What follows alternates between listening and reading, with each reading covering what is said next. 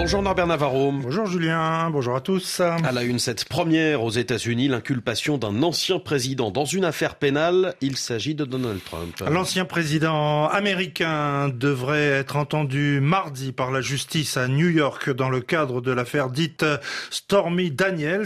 Donald Trump est suspecté d'avoir, via une de ses sociétés, versé 130 000 dollars à cette actrice et réalisatrice de cinéma pornographique afin d'acheter son silence sur leur présumée liaison alors qu'il était en campagne pour son élection en 2016. Une inculpation pour l'histoire lance le site du journal Libération. Ce quotidien explique que la justice peut lui reprocher la falsification des comptes d'une de ses entreprises pour le versement de ses 130 000 dollars à Stormy Daniels, mais aussi une présumée violation des lois de financement électoral américaines si le dit versement a bien été effectué en pleine campagne électorale. Un autre ancien président inquiété, lui aussi, par la justice au Brésil après trois mois d'exil en Floride.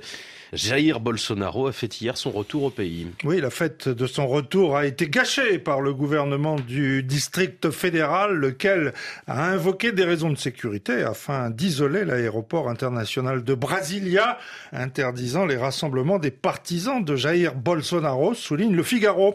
De fait, le retour de l'ancien président au Brésil s'annonce semé d'embûches, prévient ce quotidien. Vous le disiez, Julien, il est empêtré dans une affaire de bijoux offerts par l'Arabie saoudite et poursuivi dans une quinzaine de procédures judiciaires qui pourraient lui valoir une série de condamnations et probablement son inéligibilité pour huit ans, anticipe ce journal. En France, la popularité d'Emmanuel Macron tutoie la cote d'alerte. Le président paye très cher dans l'opinion sa réforme des retraites. Le soutien des Français à la mobilisation contre cette réforme très controversée ne se dément pas. En effet, selon un sondage Odoxa pour le Figaro, deux Français sur trois soutiennent toujours la mobilisation contre la réforme des retraites, mais aussi et surtout 6 sur 10 pensent que le mouvement va perdurer et peut-être même devenir de plus en plus violent, point ce quotidien. 61% des Français souhaitent par ailleurs un remplacement de la première ministre Elisabeth Borne et 58% trouvent qu'une dissolution de l'Assemblée nationale serait une bonne idée. Dans ce contexte, en effet, la cote de popularité d'Emmanuel Macron s'effondre. Seuls 23% des Français ont de leur président une bonne opinion. C'est 10 points de moins que le baromètre précédent de Doxa, tandis que celle du secrétaire général du syndicat CFDT, Laurent Berger, gagne, 20 points pour atteindre 58% d'opinion favorable.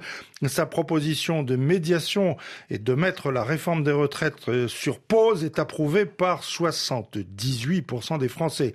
Autre vainqueur de ce sondage, le secrétaire général du syndicat CGT, Philippe Martinez, qui gagne 12 points à 43% d'opinion favorable. Aimer la grande gagnante, c'est aussi et surtout Marine Le Pen, la figure de proue du Rassemblement national, tire les marrons du feu de cette crise politique et sociale. Marine Le Pen, c'est la profiteuse lançant une libération selon ce quotidien. Marine Le Pen se lèche les babines depuis mi-janvier.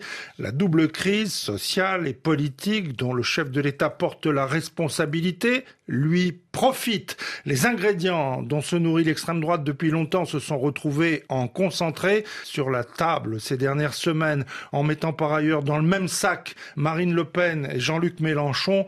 La Macronie contribue à la banalisation de l'extrême droite. Alors, alors Libé met en garde. Il y a urgence, prévient ce journal, car le Front républicain, la prochaine fois, ne fonctionnera plus. Emmanuel Macron devrait d'ailleurs lui aussi s'en souvenir un peu plus.